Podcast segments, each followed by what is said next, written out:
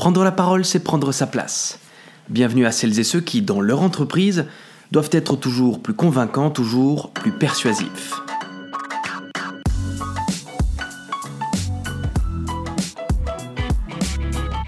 Mesdames et messieurs, je n'ai jamais suivi de formation en vente. Pourtant, la semaine passée encore, j'enseignais à une compagnie d'assurance comment structurer et dispenser son discours commercial. Mes compétences, je ne les ai pas acquises durant une formation douteuse où l'objectif est d'apprendre à vendre ce fameux stylo du film Le Loup de Wall Street. Non, pour vendre, j'utilise la rhétorique, ses méthodologies, ses techniques de préparation, ses réflexions, ses plans ou encore ses outils. Parlons justement du plan. Vous, en tant que commerciaux, avez-vous réellement un plan? Un plan concret, un plan répétable et adapté? Dès le départ, j'ai l'impression que dans le domaine de la vente, les crânes sont remplis avec cet adage décelez le problème et vendez votre solution. Cette symétrie systématique entre le problème et la solution, à mon sens, fausse totalement la donne, car il manque une donnée essentielle, le diagnostic. Si vous allez chez le médecin, par exemple, demain, pour une vilaine toux, Reconnaîtriez-vous les compétences de votre médecin si celui-ci, d'un air concentré, confiant, vous annonçait Chère madame, cher monsieur, après réflexion, vous avez une toux Non, ce qui vous rendra service, ce n'est pas euh, qu'il vous rappelle une énième fois votre problème. Ce qui vous rendra service, c'est de connaître l'origine de cette toux. Pourquoi? Car nous ne soignons pas une toux de la même manière si cette dernière est provoquée par une grippe, par une angine ou une bête miette de pain coincée dans la gorge.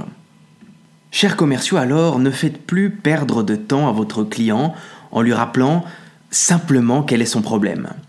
Essayez d'aller plus loin en déterminant le diagnostic, l'origine de ce problème. Car déceler le diagnostic aura deux grands avantages. Premièrement, le diagnostic sera garant de votre compétence. Comme un médecin compétent qui sait où aller chercher, vous allez démontrer votre compétence en sachant où aller déceler l'origine du problème. Deuxièmement, le diagnostic va dessiner votre solution. Tout comme un médecin, vous allez adapter vos médicaments, donc votre solution, en fonction de l'origine du problème.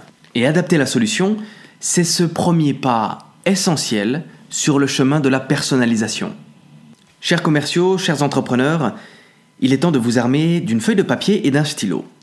Votre plan doit tenir en trois temps. Point numéro 1, problème. Point numéro 2, diagnostic. Point numéro 3, solution. Ne passez pas trop de temps sur le problème. Bien souvent, le client, le prospect est déjà alerté sur ce dernier.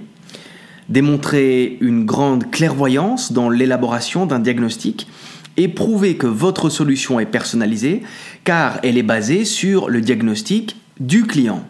À titre personnel, si je suis approché par une entreprise qui a une problématique en lien avec le discours médiatique, c'est-à-dire ses relations publiques, je serais bien maladroit en proposant une stratégie, une approche, sans savoir en amont si la problématique liée aux relations publiques vient de l'image de l'entreprise, vient d'un manque de formation interne, ou vient simplement d'un manque de budget.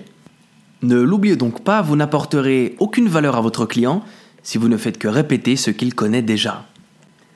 Mesdames et messieurs, si l'engagement personnel que je déploie dans ce podcast, dans ces épisodes, vous est utile, engagez-vous vous aussi de votre côté en partageant ces épisodes, en les évaluant sur les réseaux, sur les plateformes comme iTunes. Cela me sera grandement utile. Je vous souhaite une excellente journée, une excellente soirée où que vous soyez et je vous dis à bientôt. Au revoir.